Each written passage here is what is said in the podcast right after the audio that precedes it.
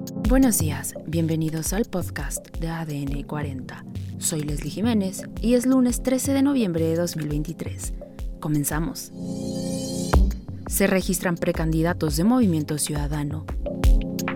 Niegan a Jesús Murillo Caram prisión domiciliaria. Egipto y Qatar median para liberar a 80 rehenes a manos de Hamas a cambio de una tregua. Pero antes, en nuestro tema principal, Morena ya tiene candidatos para las nueve gubernaturas que se disputarán en el 2024.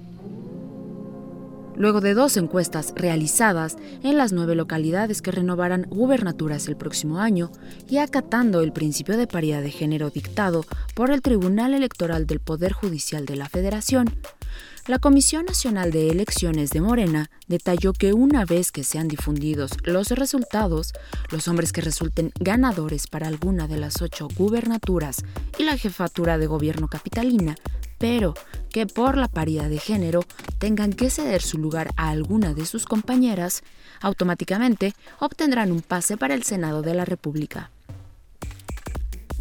En el mismo documento se explica que las personas que puedan quedar en segundo lugar, sin importar su género, también obtendrán un escaño en el Senado mexicano. Finalmente este viernes y durante la madrugada del sábado, el dirigente nacional de Morena, Mario Delgado, y acompañado de integrantes partidistas, culminó con la presentación de los resultados.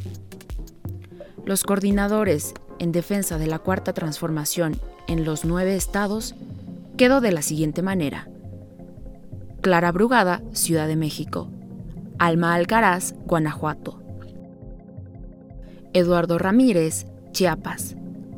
Claudia Delgadillo, Jalisco.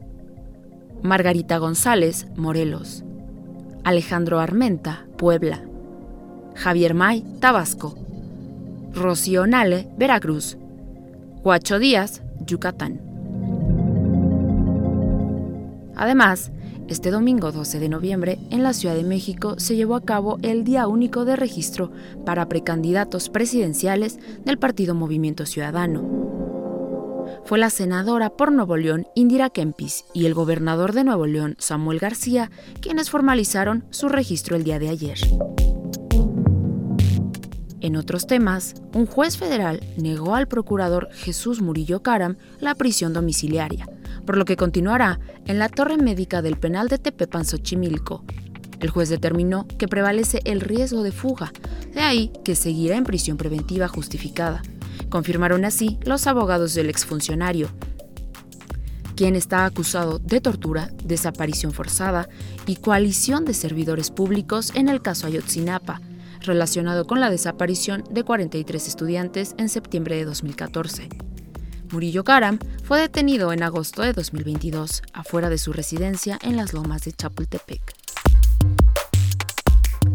En más información, de acuerdo con la agencia de noticias EFE, Egipto y Qatar están mediando con Israel y el grupo islamista Hamas para la liberación de unos 80 rehenes, todos civiles israelíes, a cambio de un alto al fuego temporal y del compromiso del Estado judío para dejar de atacar centros sanitarios, informaron a EFE tres fuentes conocedoras del estado del proceso. Una fuente de seguridad egipcia dijo en condición de anonimato que se ha llegado a un acuerdo preliminar para liberar a unos 80 civiles que serán elegidos por Hamas, a cambio del alto al fuego. Además, el ex canciller Marcelo Ebrard dará un mensaje el día de hoy a las 10 de la mañana, esto respecto a las tareas del 2024. Y en los deportes, cierra el torneo regular de la Liga MX. Y es el Club América el equipo que encabeza la tabla de posiciones con 30 puntos, seguido de los Rayados del Monterrey con 33. En tercera posición, el Club Tigres y en cuarto lugar, los Pumas. Esto fue todo por hoy en el podcast de ADN 40. Soy Leslie Jiménez y recuerda seguir a ADN 40 en Spotify, Apple o tu plataforma de audio favorita.